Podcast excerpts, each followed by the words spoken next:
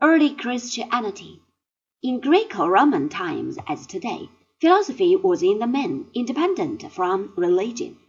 Philosophers might, of course, ask questions which would also be of interest to those who were concerned with religious matters, but priestly organizations had no influence on or power over the thinkers of those times.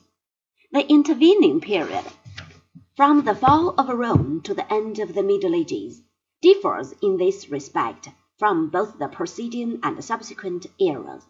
Philosophy in the West became an activity that flourished under the patronage and direction of the Church. For this, there are a number of reasons. When the Western Roman Empire broke up, the function of the god emperors of Rome had already been split into two powers.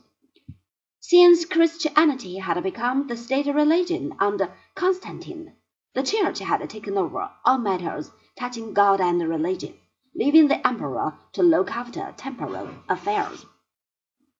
The authority of the Church remained in principle undisputed, though it gradually declined until the Reformation undermined its hold by insisting on the personal nature of man's dealings with God.